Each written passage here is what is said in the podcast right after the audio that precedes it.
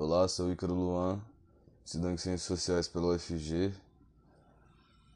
Esse podcast é o segundo de quatro podcasts propostos pela disciplina de Sociologia da Violência e do Conflito, pelo professor Jaci.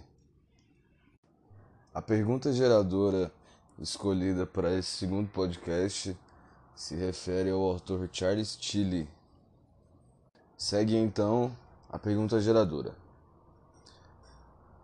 Segundo Chile, ao abordar sobre como os estados controlam a coerção, afirma que os estados europeus é que comandaram a construção desse contraste e o fizeram instituindo temíveis meios de coerção e privaram ao mesmo tempo as populações civis do acesso a esses meios, contaram intensamente com o capital e com os capitalistas enquanto reorganizavam a coerção.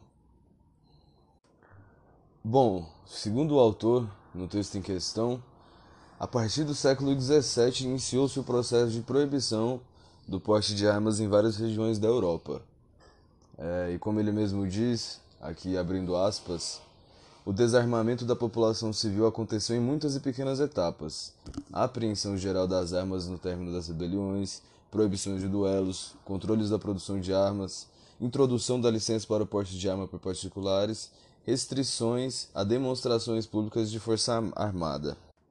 Ao mesmo tempo, concomitantemente a esse processo de, de desarmamento da população civil, da sociedade civil, o Estado então fortalece o braço armado, tendo em vistas concentrar para si uma vantagem bélica em relação à sociedade civil, tornando impossível ou ao menos dificultando a possibilidade de revoltas.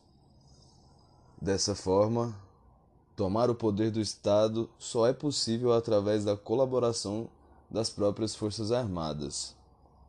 Ou seja, através do monopólio é, legítimo da, do uso da força, é, o Estado se arma, né, acaba por monopolizar é, o direito de posse de arma, e a população nesse contexto, então, é, não, não possui condição nenhuma de, de ter recursos bélicos suficientes para uma possível tomada de poder do Estado, né, ou algo nesse sentido.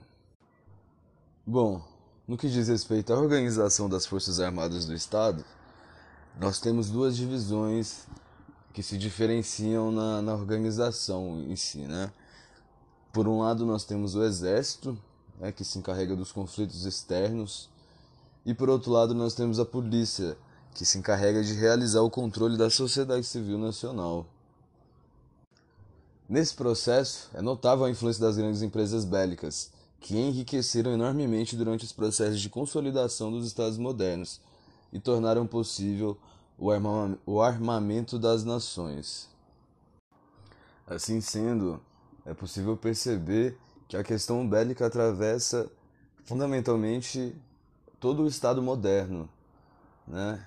É, pela necessidade de, do monopólio legítimo da força, no sentido é, de se proteger enquanto nação de possíveis ameaças externas, e uma outra base armada do Estado que diz respeito à aplicação de leis e normas é, que possuem uma base jurídica formal bem definida né, com relação à população, à sociedade civil.